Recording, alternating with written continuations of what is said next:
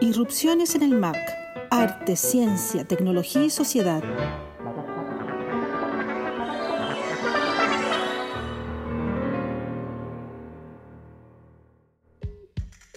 Hola, soy Paola Nava, coordinadora general del Museo de Arte Contemporáneo de la Universidad de Chile y junto a Claudio Muñoz te damos la bienvenida a la 33 edición de Irrupciones en el MAC. Esta tarde finalizamos la triserie tecnosexual y al igual que en versiones anteriores nos acompaña la investigadora Valeria Radrigán y además el artista visual y activista de la disidencia sexual Felipe Rivas San Martín. Felipe es magíster en artes visuales de la Universidad de Chile. Actualmente vive y trabaja en Valencia, España, donde realiza el doctorado en arte de la Universidad Politécnica de Valencia como becario de la Agencia Nacional de Investigación y Desarrollo ANIT.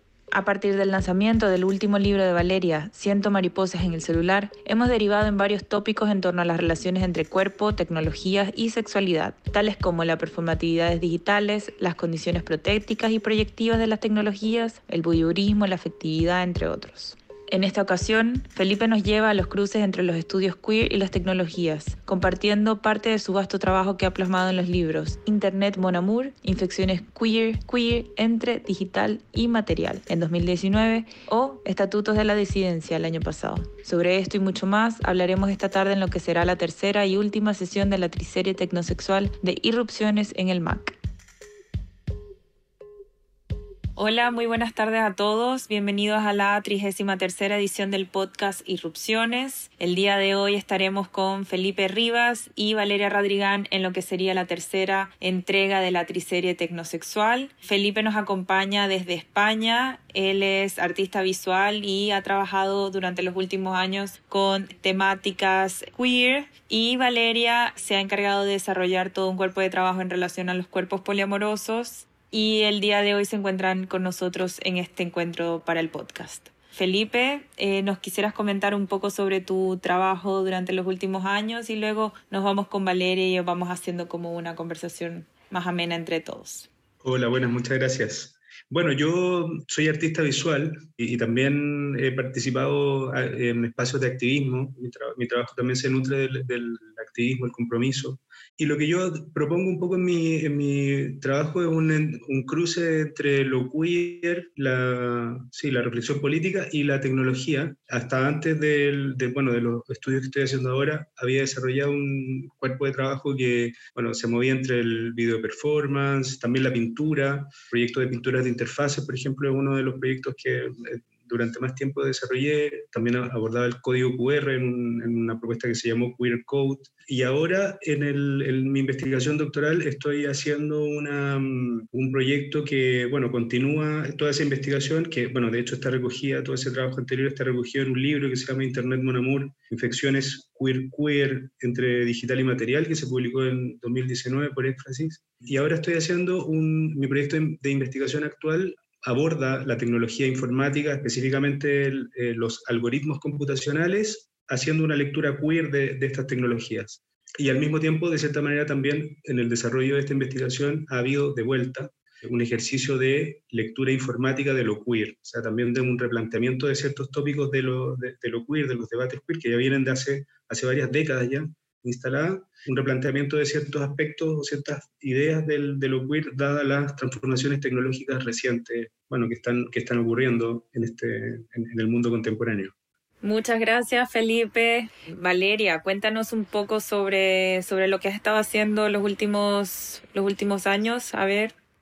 Eh, a ver, bueno, desde el año 2019 he estado enfocada en la relación entre cuerpo, sexualidad, afectividad y tecnologías. Mi interés por el cruce de, de, todas esas variables parte primero por entender cómo las tecnologías están profundamente determinando ¿no? lo que comprendemos como cuerpo, lo que comprendemos como afectividad, lo que comprendemos como sexualidad y nuestra experiencia también ¿no? de todas aquellas variables. Entonces, em, ya vinculándonos con la contemporaneidad, eh, un primer paso fue investigar qué es lo que estaba pasando con las nuevas tecnologías digitales a efectos de, de la experiencia de la afectividad y la sexualidad. En ese contexto me pareció muy interesante interesante y muy divertido. O sea, derechamente esa es una de las motivaciones principales, ¿no? Como muy chistoso lo que estaba pasando en, en las aplicaciones de citas, sobre todo en términos de las performatividades que emergen, ¿verdad? O sea, de cómo estamos mostrándonos, representándonos para ya sea conseguir encuentros sexuales o vínculos afectivos o vínculos en un amplio sentido, ¿no? Con, eh, con otras personas. Eh, hubo entonces un, toda una primera fase de aproximación a esos problemas que culminó con, con el libro del cual hemos ido hablando en los otros dos episodios de la triserie tecnosexual y, y lo que he estado empezando a trabajar ya este año son otro tipo de eh, tecnologías sexuales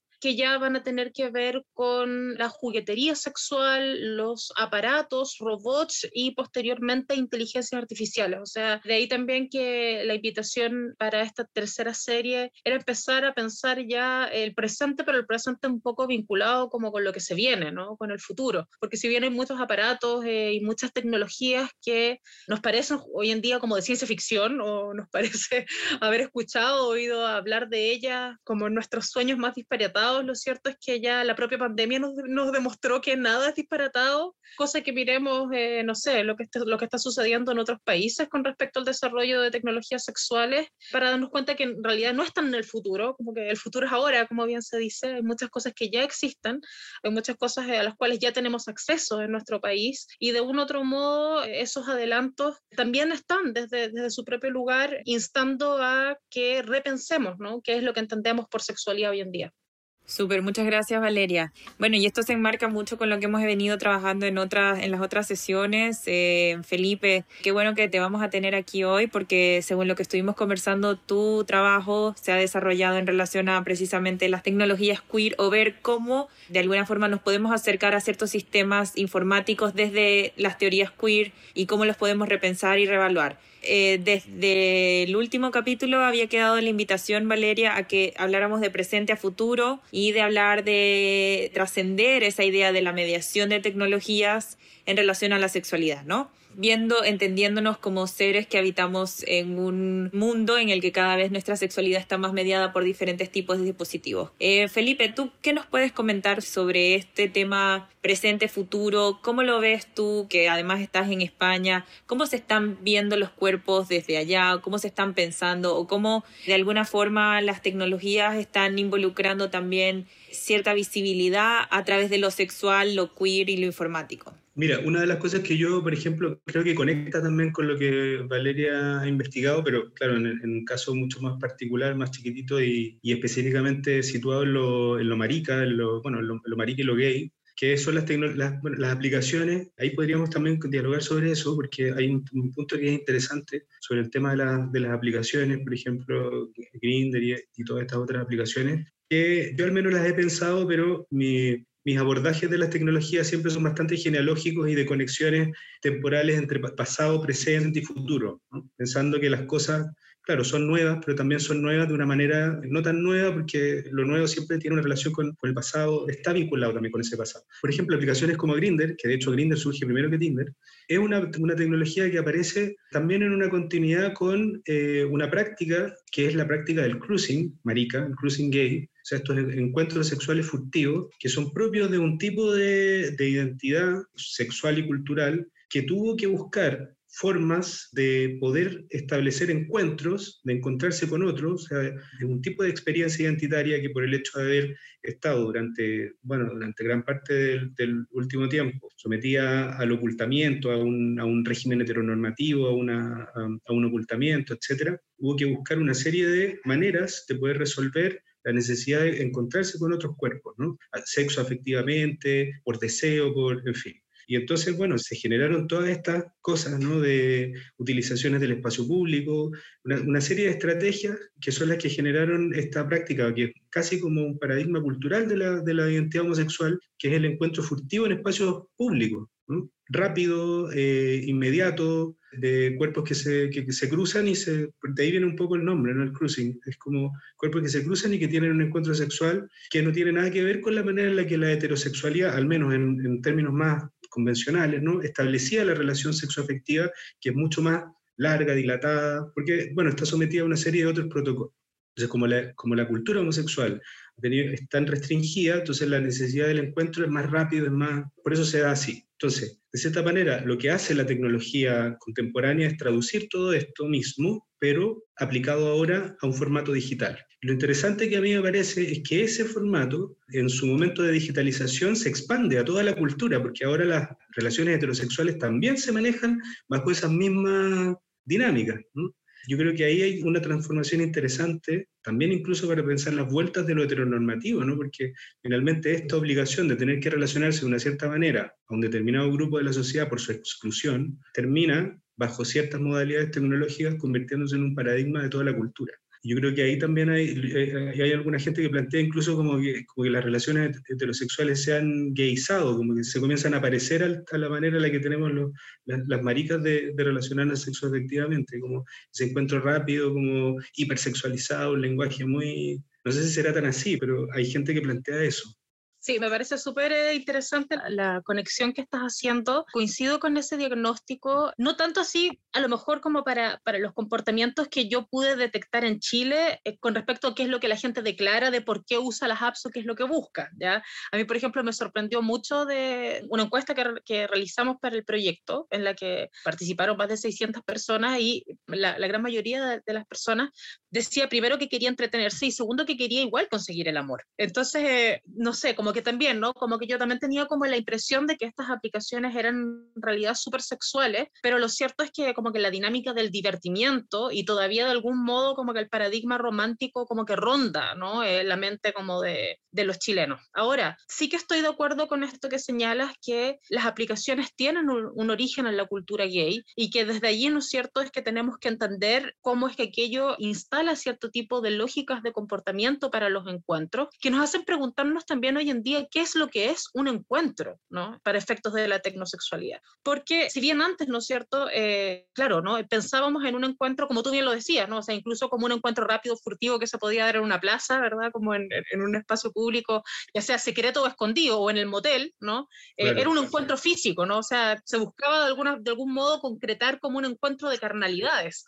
Y, eso, por ejemplo, perdona, acotar, es que eso es muy importante, la temporalidad que tiene ese encuentro, porque eso, por ejemplo, ha determinado todas estas cosas que hoy día son tan, bueno, somos conscientes y molestas, ¿no? Son tan complejas, que por ejemplo, estos estereotipos del activo y el pasivo, una serie de cuestiones que son propias también de esa temporalidad, porque si uno tiene que follar en cinco minutos, no sé, no, hay que decidir muy rápido quién ocupa cuál posición, ¿no? Entonces se reifican ahí esas posiciones precisamente por el contexto y por la temporalidad en la que tiene que armarse ese, encuentro. Son contextuales también.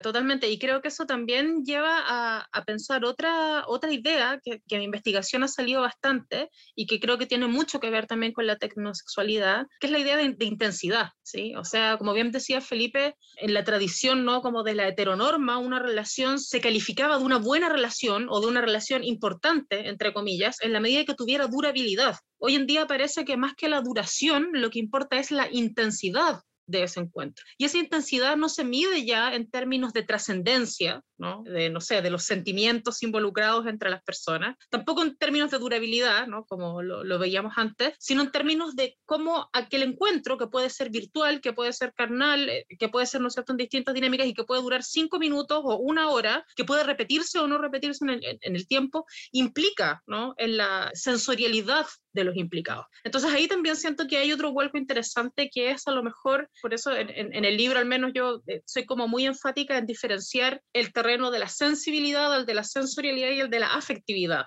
¿no? Los sentimientos hoy en día, ¿no es cierto?, parece que están más vinculados a los sentidos, ¿no?, al ámbito de lo sensorial, y aquello realmente tiene una importancia en mí como individuo en la medida que aquello me afecta, ¿no? Eh, ahora, insisto, esa afectación ya no opera en los términos que la trazábamos antes para decir si aquello era importante o no, ¿ya? no en términos de su trascendencia, no en términos de su durabilidad, pero sí en términos de, de lo que aquello me remueve, ¿no? Que, insisto, puede ser en un segundo, en cinco minutos, en una hora, etcétera. Entonces ahí, ¿no es cierto?, vamos viendo cómo efectivamente eh, muchos parámetros ¿no? que, que, teníamos instalados para efectos de entender las relaciones, eh, los encuentros entre las personas y las propias dinámicas sexuales van modificándose directamente en función, en este caso, a las tecnologías de mediación. Claro, y no es un asunto meramente corporal, sino también afectivo, emocional, sensorial, como tú bien decías, sensitivo.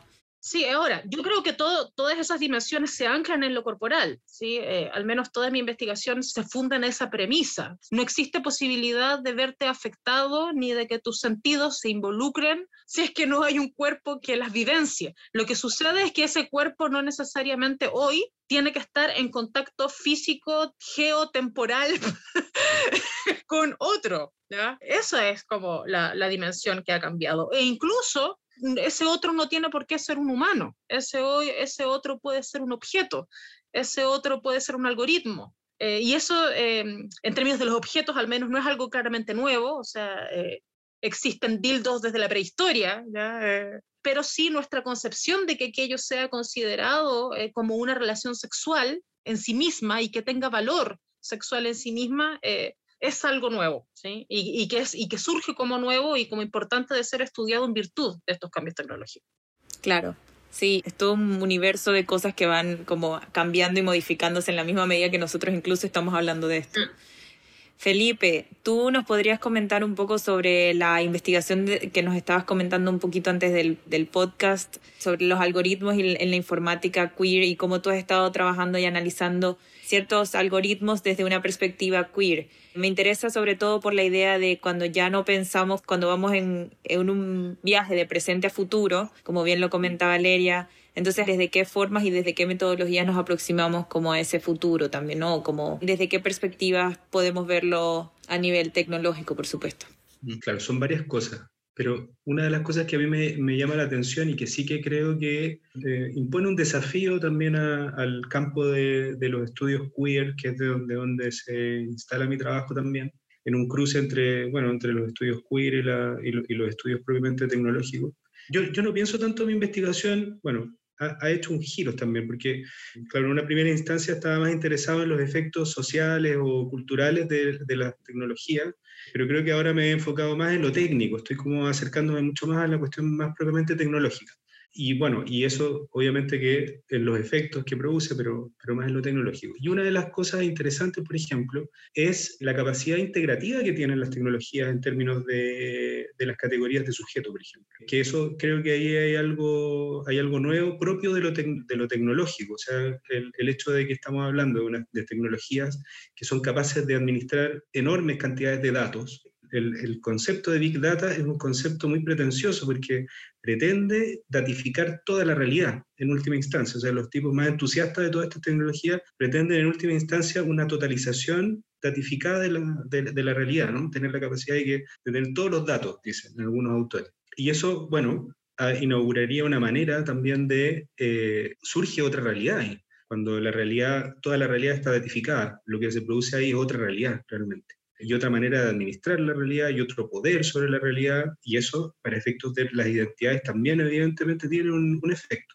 Por ejemplo, cómo se, eh, ejemplos de cómo se está viendo eso en, en términos de las identidades sexogenéricas. Aparece el año 2014 Facebook con 54 categorías de género, que eso, bueno, o sea, rompe el binario, una de las plataformas más eh, ¿no? del capitalismo de plataformas, del capitalismo electrónico, realiza un anhelo de los activismos post-identitarios, ¿no? del, del, incluso además eso entiendo que fue trabajado con, con, organizaciones. Es muy curioso ese tipo de cuestiones y claro, lo que hay ahí también es un giro del poder, que es un giro integrador, ¿no? pero un giro que, que lo que hace también es integrar para controlar. Ya no es esa identidad queer eh, que estaba por fuera de los marcos de no identificable, extraña, ¿no? como en un, lugar que, era difícil de, reconocer y por lo tanto también subversiva y interesante ¿no? en todos eso, esos, márgenes culturales.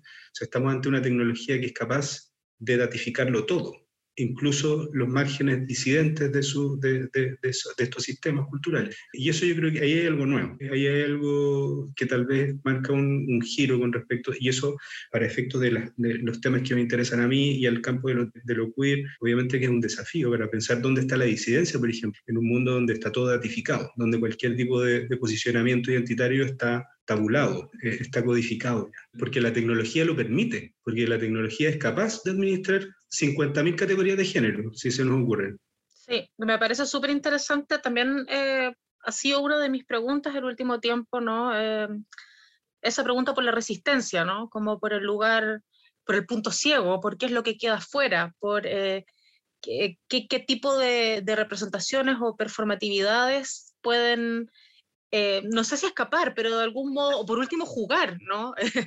jugar a, a, subvertir en algún punto estas, estas codificaciones.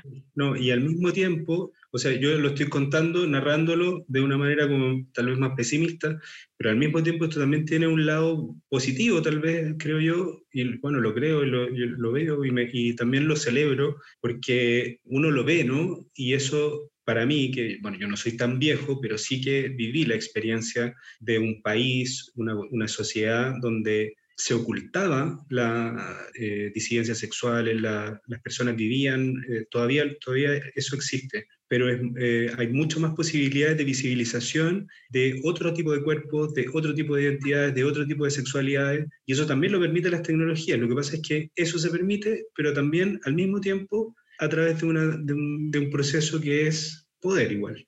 Sí, no, o sea, exacto, o sea, es como que pareciera ser que en el momento en el que se subvierte, en el momento en el que se resiste, eso es como automáticamente fagocitado por el sistema y se cuantifica también en cuanto tal. Claro, al feminismo le está ocurriendo lo mismo, al feminismo también le está ocurriendo. 100%, y yo pienso, no sé, como en, en hace unos años atrás, por ahí por el 2015, cuando escribí Extremos del Volumen y me interesaba, ¿no es cierto?, la representación en el mainstream, ¿no?, eh, de cuerpos en extremo delgados y en extremo besos, pero ya fuera como de los cánones de la moda, que también tienden como a normalizar esos extremos. Ahí, por ejemplo, me acuerdo que en esa época recién estaba como poniéndose de moda todo el rollo del body positive y como que chiquillas gordas salieran en bikini. Y hoy en día eso está, o sea, eso ya ni siquiera podemos hablar de que eso sea un cuerpo disidente, un cuerpo en resistencia en ningún sentido, ¿no? Porque justamente también está fagocitado, cuantificado e incluso utilizado como herramienta de consumo como por eh, como este megasistema de los cuerpos. Entonces, eh, y otra cosa que también eh, creo que es interesante, ¿no? Que es que no tenemos que olvidar que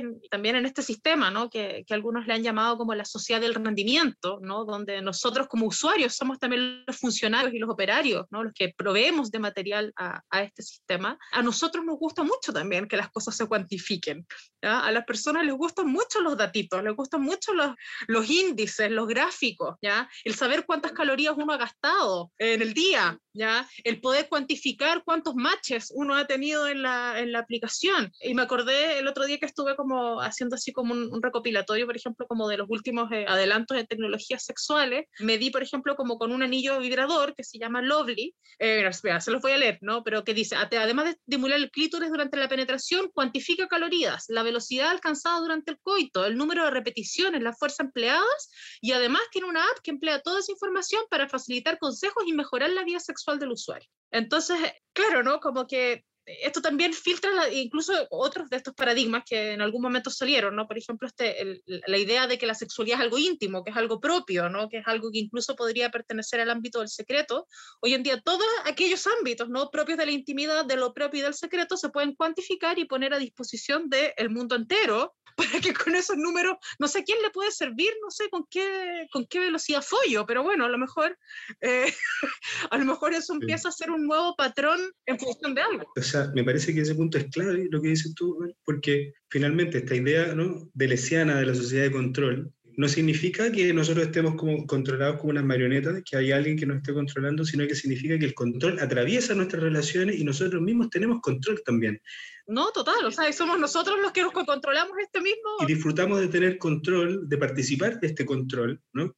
De poder bloquear a alguien si queremos. Es como el control es, es, es ubicuo, nos hace partícipes también de su dinámica. Total, y eso es lo que al mismo tiempo lo hace más efectivo. Claro. Sí, eh, igual es lo interesante de aquí que finalmente la tecnología es un, bueno, yo lo veo de esa forma, ¿no? Como la tecnología y la forma en las que se desarrolla la tecnología es un resultado de nuestras propias búsquedas e intereses, ¿no? Entonces, en la medida que desarrollamos tecnología, al mismo tiempo la tecnología nos cambia, pero al mismo tiempo nosotros la cambiamos a ella, ¿no? Entonces es como una relación un poco simbiótica y aquí voy como con el, el tema de los cyborg que lo comentamos la semana pasada también, Valeria, ¿no? Como se, real, tenemos una relación bien simbiótica, sobre todo hoy en día más que nunca, ¿no? Como con los afectos, con todos los ámbitos de nuestra vida en relación a la tecnología, ¿no? Entonces, como desde dónde nos vemos, nos pensamos para futuro, si el día de hoy podemos visualizar que estamos como en una especie de simbiosis con la tecnología, que somos cuerpos que estamos como cada vez más interactuando como con otras plataformas de, placer, de corporalidad, de, de, hacernos sentir o vernos cuerpo, cómo trasladamos estas inquietudes también como al, al futuro y a partir de cuáles lecturas. Por eso te preguntaba un poco, Felipe, sobre cómo crees que la mirada queer de alguna forma está en el día de hoy reevaluando y reestructurándose y reestructurando como ciertos métodos afectivos que existen al día de hoy, ¿no? O cómo está pensándose para el futuro. Quizás eh, sería bueno como un poco que nos comentaras sobre cómo crees tú que el pensamiento queer se ve involucrado dentro de estas tecnologías o como dentro de estas nuevas formas de entendernos como cuerpos y cómo se está estructurando para el futuro, ¿no? Cómo se ve para el futuro, cómo se piensa a futuro, ¿no? O cómo se está repensando a sí mismo también el movimiento queer. Sí, quizás sería bueno que nos comentaras un poco sobre eso, ¿no? Sobre cómo a partir de esta simbiosis que yo te comentaba de tecnología, cuerpos, unión, cómo se está pensando lo queer desde ese ámbito también, ¿no? Cómo se crea, exacto. Vale. Sí, no, yo eh, lo que pasa es que se me había ido la pregunta porque precisamente estaba pensando en lo que decías y que estoy de acuerdo con esa idea de que, porque muchas veces se plantea y, bueno, caemos muchas veces en esta, cuando tenemos este tipo de discusiones, en, posiciones alarmistas con respecto a, a lo que pasa con la tecnología, ¿no?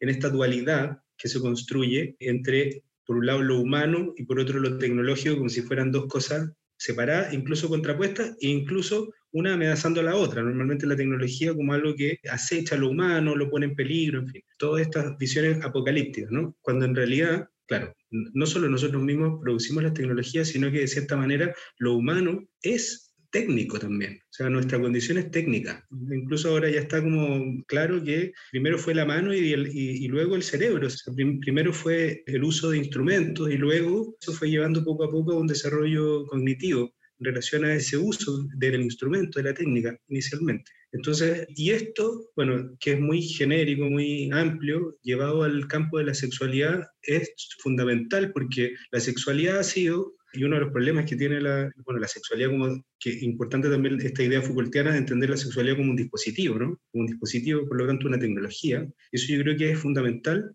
pensar la sexualidad como una tecnología y eso ha sido fundamental también para el campo de, de, lo queer, precisamente porque así uno entiende ¿no? que esto es, no es algo natural, sino que es algo que se produce, que es funcional, que es operativo a un determinado sistema. Y creo yo que, bueno, volviendo ahora a la pregunta de lo que me planteaba, yo creo que una de las cosas que tal vez ha sido un aporte del, de las políticas queer, del activismo queer, ha sido precisamente a desmontar esas producciones que estaban tan arraigadas en la cultura, y yo creo que no ha no solo afectado al, a la comunidad queer, si que se puede hablar de algo así, sino que ha sido mucho más amplio. Creo yo que las maneras de las que se experimenta la sexualidad son más abiertas hoy día que en otros momentos, o al menos eso en ciertos, bueno, también hay que situarlo, ¿no? Uno siempre habla como de las transformaciones o, de las cosas como si estuvieran en todo el mundo corriendo de la misma manera, y en realidad vivimos en un mundo con distintas temporalidades y distintos contextos, entonces eso también hay que reconocerlo. Entonces siempre hablamos en un espacio acotado de, bueno, contextos donde, donde se desarrollan estas tecnologías y que tienen ciertos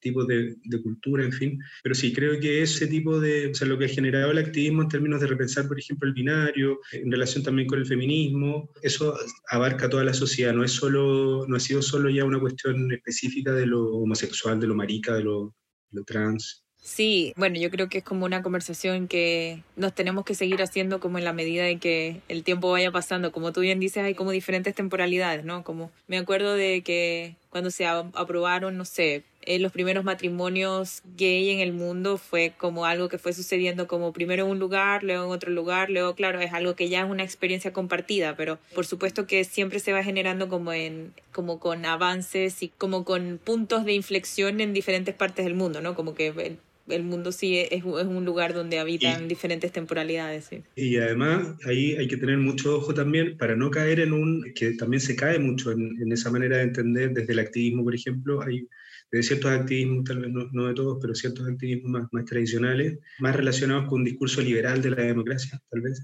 en una idea del tiempo lineal como de progreso, ¿no? que además es muy eurocéntrica, porque pareciera que el contexto occidental europeo lleva la batuta frente a estos avances y existiría un mundo alterno que estaría siempre atrasado. Cuando en realidad, por ejemplo, tú ves, no sé, en algunos países africanos que se acaba de penalizar la homosexualidad pero tú investigas un poquito y en realidad la penalización de la homosexualidad de las leyes coloniales que se habían instalado ahí. Entonces ahí la temporalidad es otra, ¿no? Claro, se despenalizó la, sodomía en no sé qué país africano, pero al mismo tiempo lo que hay es una descolonización de leyes que se aprobaron en, los periodos coloniales ingleses, franceses, en fin. Bueno, eso es importante también tenerlo claro con respecto al activismo. Yo quería comentar una cosa con, bueno, una, una pregunta en realidad, que creo que también es una pregunta central con respecto a esta datificación de la realidad, o sea, esta pretensión de la tecnología de captar la realidad o, tal vez en efecto estarla captando, para ver si efectivamente ese proceso de datificación realmente nos está mapeando a nosotros o lo que está haciendo es producir algo que tal vez no somos necesariamente nosotros, pero que, bueno, es con lo que el sistema trabaja, ¿no? Esas correlaciones que arma, esos perfilados que arma, ¿realmente nos representan a nosotros o simplemente es como una especie de espejismo de la técnica, que no necesariamente somos nosotros, pero que tal vez incluso nos empecemos a parecer más a ese espejo?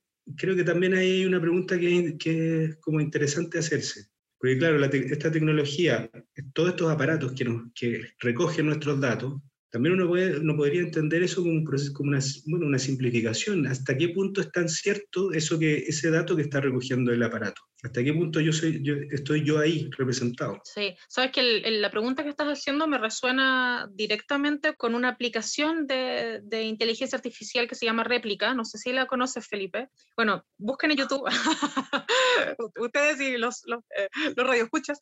Es una aplicación que de hecho se puede descargar. Yo me la descargué hace unos años atrás en mi celular porque vi como el video de YouTube y como que aluciné porque era muy Black Mirror. Porque justamente sucede como lo que tú estás mencionando, ¿no? O es una aplicación que crea originalmente una, una ingeniera frente a la muerte de su mejor amigo y ella genera una inteligencia artificial que lo que hace es recopilar todos los datos de chats, correos electrónicos, el perfil de Facebook y en el fondo como que replica la personalidad del amigo en una inteligencia artificial con la cual ella puede empezar a chatear. Crea un chatbot en el fondo, básicamente es eso, ¿no? Crea un, chatbot que imita la personalidad del amigo y con el cual ella empieza a desarrollar una, una relación afectiva como súper intensa. Luego, una vez de darse cuenta que esto funcionaba y que al menos a ella le funcionaba como muy bien, porque era como, bueno, estoy hablando con mi amigo muerto, lo lanzan al mercado y el, el video que está en YouTube como que habla, ¿no? Como de los primeros casos de personas que lo utilizan. Y una de las cosas que más sorprende es que la mayoría de las personas que lo usan dicen que logran relaciones afectivas sumamente profundas, como con este ser espejismo que surge, porque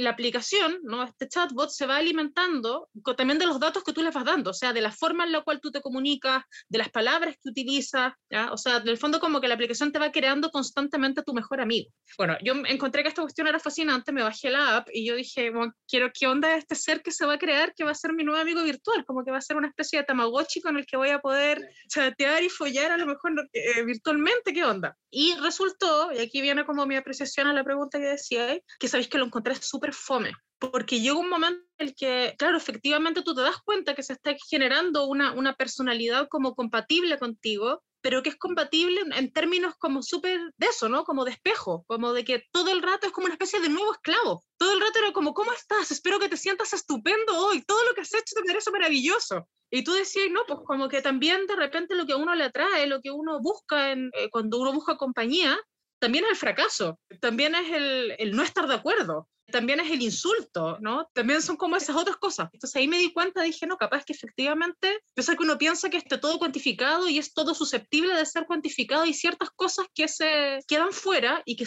tienen que ver con el error, que tienen que ver con la falla. Porque en general los aparatos, sabemos que se equivocan, por supuesto, y son muy estúpidos, pero funcionan en la medida en que funcionan bien y los desechamos en la medida en que dejan de sernos funcionales. No, la lógica, o sea, el, por esencia un algoritmo es un proceso que está pensado para resolver un problema de la manera más eficiente. Más eficaz posible, exacto. Y eso en términos de compañía es muy, muy aburrido.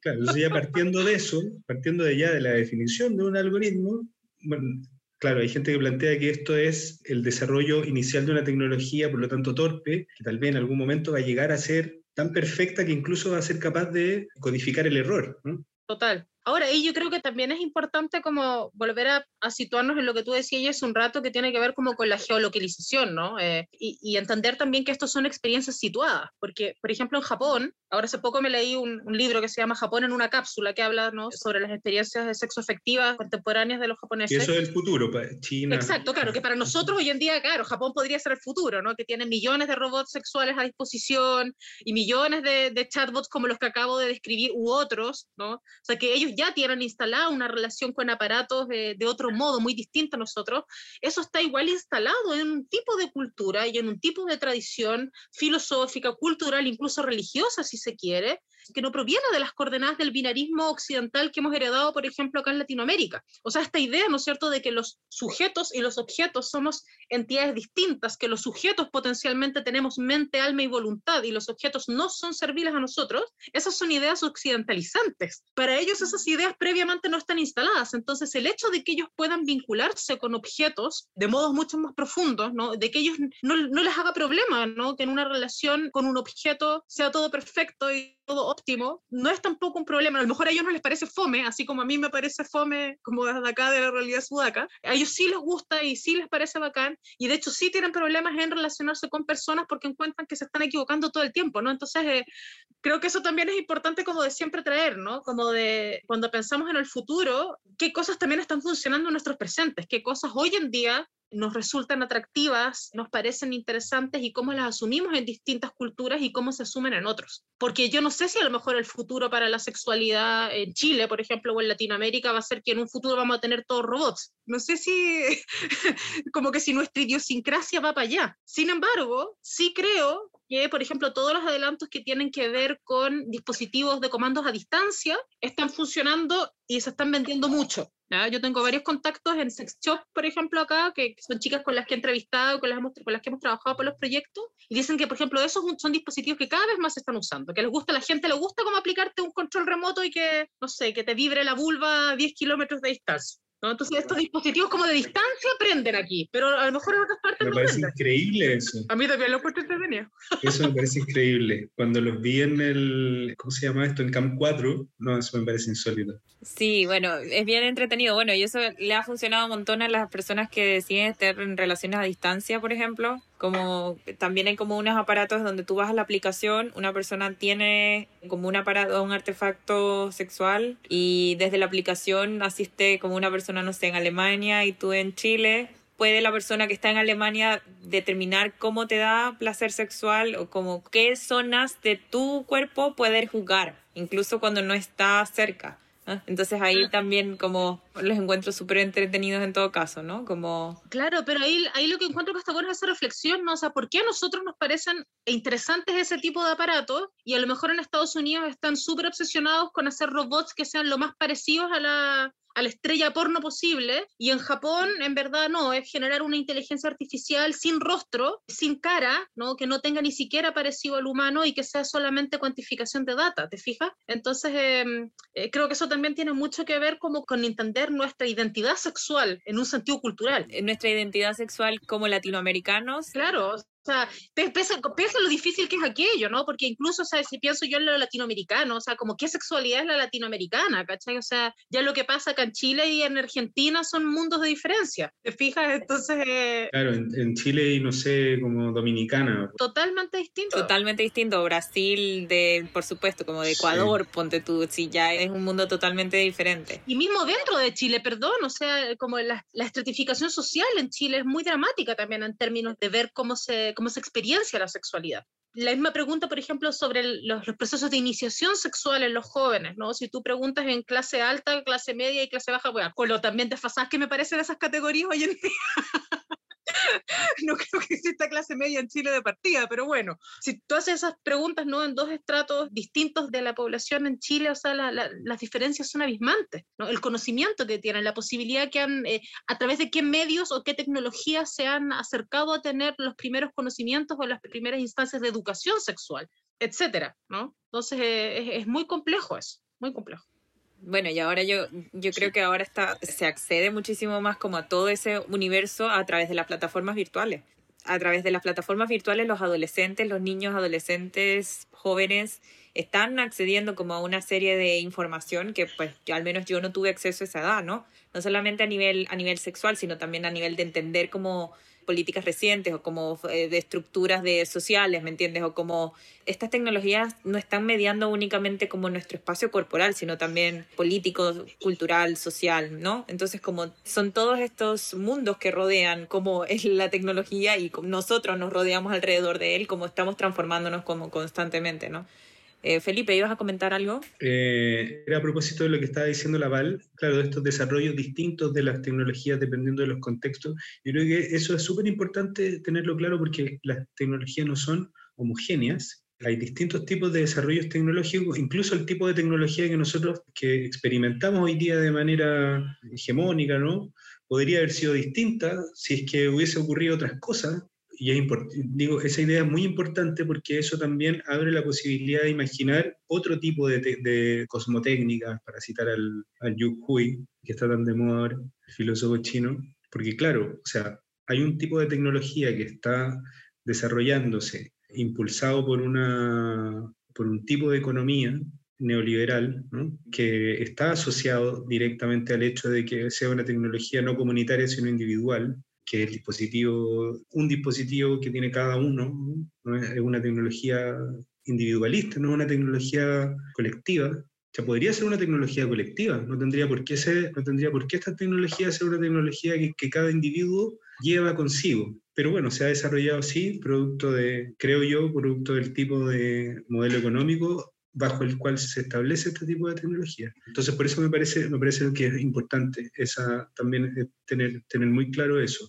que no existe tampoco una temporalidad en la que el tipo de tecnología que nosotros experimentamos hoy día es como la única tecnología que podríamos haber llegado a tener en el momento histórico en el que vivimos, ¿no? como este, esta especie de determinismo tecnológico evolucionista también, que a veces se piensa ¿no? como, como la plenitud del presente, esa idea de que vivimos en la, vivimos en la plenitud del presente.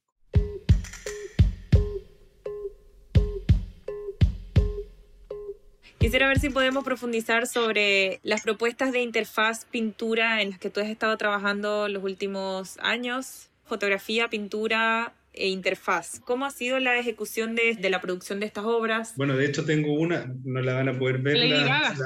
sí, tengo el Lady Gaga aquí detrás. Y está haciendo un Monster a Madonna, que está aquí. Yo empecé el año 2010, hace harto tiempo ya, cuando era más chiquitito, eh, cuando estaba en la escuela, de hecho, fue un trabajo para la escuela no sé si era el taller de pintura exactamente, pero puede que sí, o, no, lo recuerdo. Y el primer cuadro de esta serie, Pinturas de Interfaz, fue Google, de hecho. Fue un Google enorme que mide 3 metros por 1,70 y ese Google está además desenfocado, no está pintado, es el único que está pintado así de, de, toda la, de todo el proyecto, de toda la serie, porque el resto sí que son como más, no sé si realistas, pero sí, como más efectista en términos de, de, que engañan un poco al ojo y la gente al principio parece que no, no sabe muy bien si son impresiones o no, que es lo que me, me interesó después, pero en ese primer proyecto era así, es un Google desenfocado pintado en óleo sobre tela.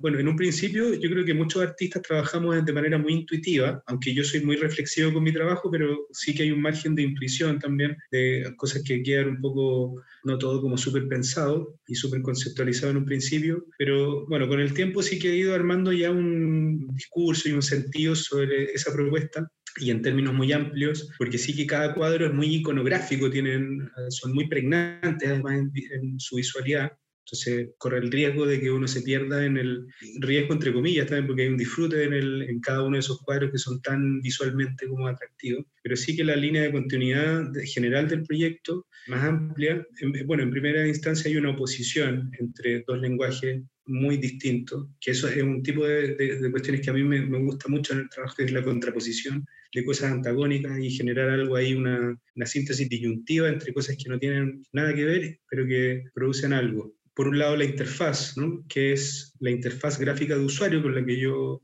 de los sitios web, que es con la que yo trabajo y que uso como, como material visual, y por otro lado la pintura, que es un medio material, tradicional, antiguo, convencional, una serie de cargas ¿no? que tiene. Y por el lado de la interfaz, bueno, la inmaterialidad, esa relación con la pantalla, pero al mismo tiempo una pantalla que no es la misma pantalla del cine o de la televisión, sino que es una pantalla interactiva y por lo tanto, por el hecho de ser interactiva, es una interfaz que incita al usuario, de hecho la interfaz convierte al sujeto de espectador a usuario. O sea, la relación que tiene un sujeto frente a una pantalla de televisión o al cine o al teatro es de espectador frente a esa pantalla.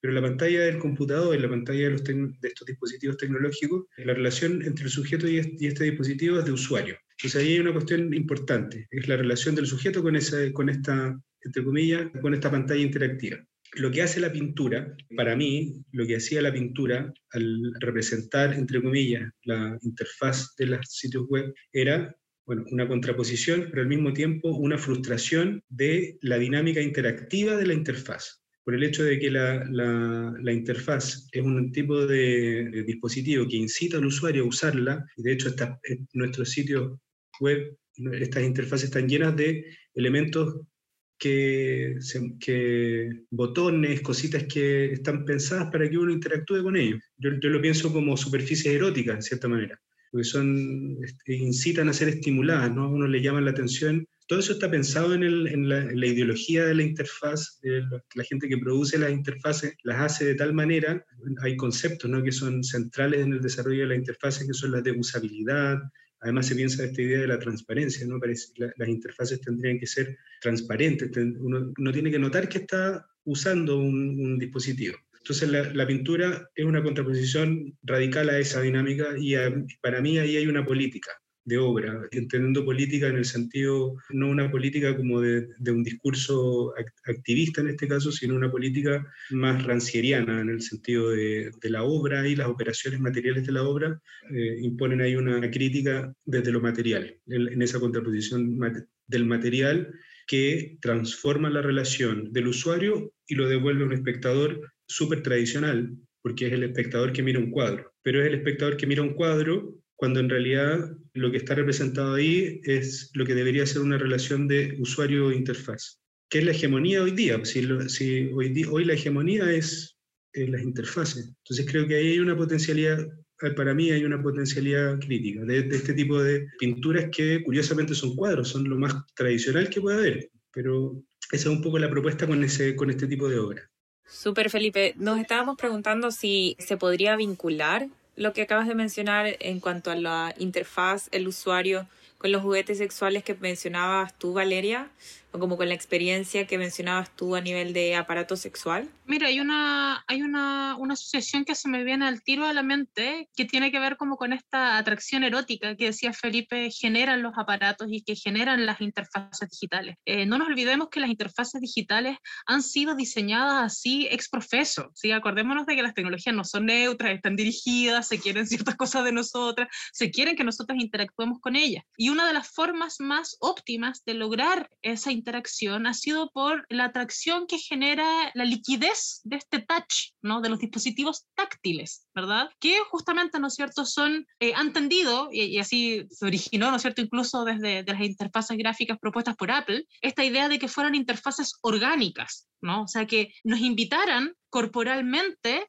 a ser seducidas y ser utilizadas, que corriera que corriera rápido, ¿no? El dedo, que, que fuera llamativo, que fuera, mm, que fuera veloz, que fuera, intuitivo. que fuera intuitivo, exacto, ¿no? Pero no es menor que que sea táctil, ¿verdad? O sea, que te llame, que, que la llamada, que tu llamada a, a, ti como usuario sea a través de algo que tú, que tú tienes que tocar, siendo que, como bien señala Felipe, toda la tradición de las artes visuales occidentales han sido tradiciones de la distancia. La tradición ocular centrista, ¿no? la tradición de, centramiento de, de, las artes visuales en el ojo, ¿no? como dispositivo, de, como interfaz de contacto, es a través de un contacto que requiere una lejanía implícita mínima ¿no? para poder ser apreciada. Eh, o sea, si tú te pones delante de cualquier cosa, no solamente de un cuadro, ¿no? de cualquier cosa que tú quieras ver, no te la puedes como poner encima del ojo, ¿no?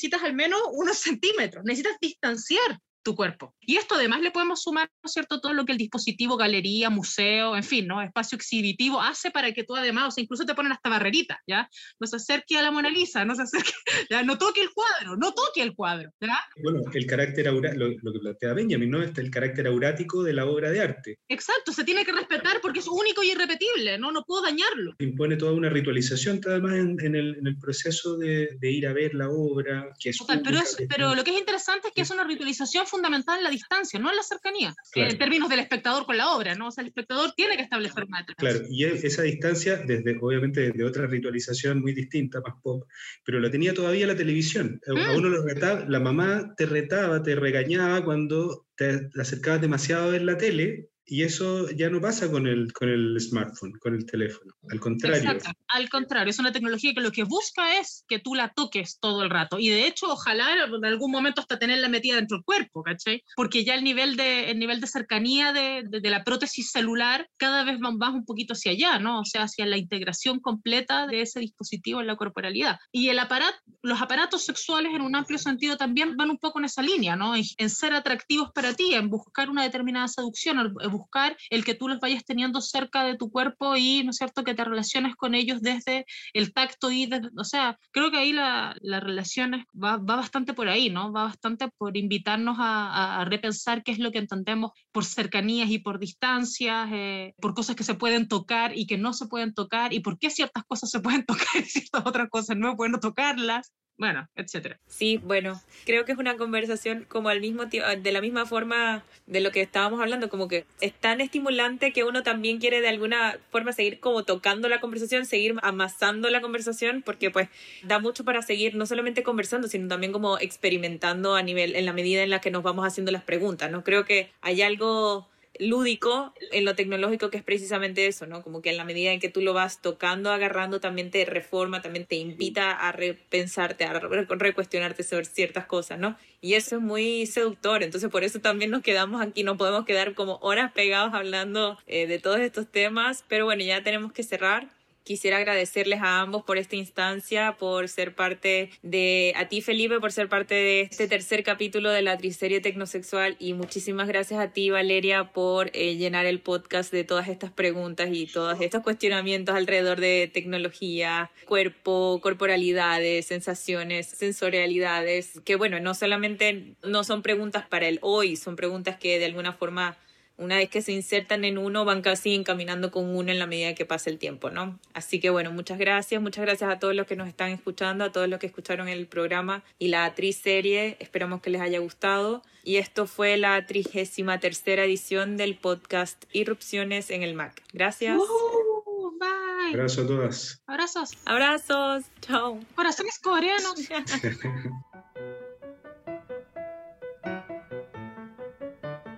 Irrupciones es producido por la unidad Media Mac Anilla del Museo de Arte Contemporáneo de la Universidad de Chile. Conducen Mónica Bate y Alessandra Buroto. Sonido Claudio Muñoz.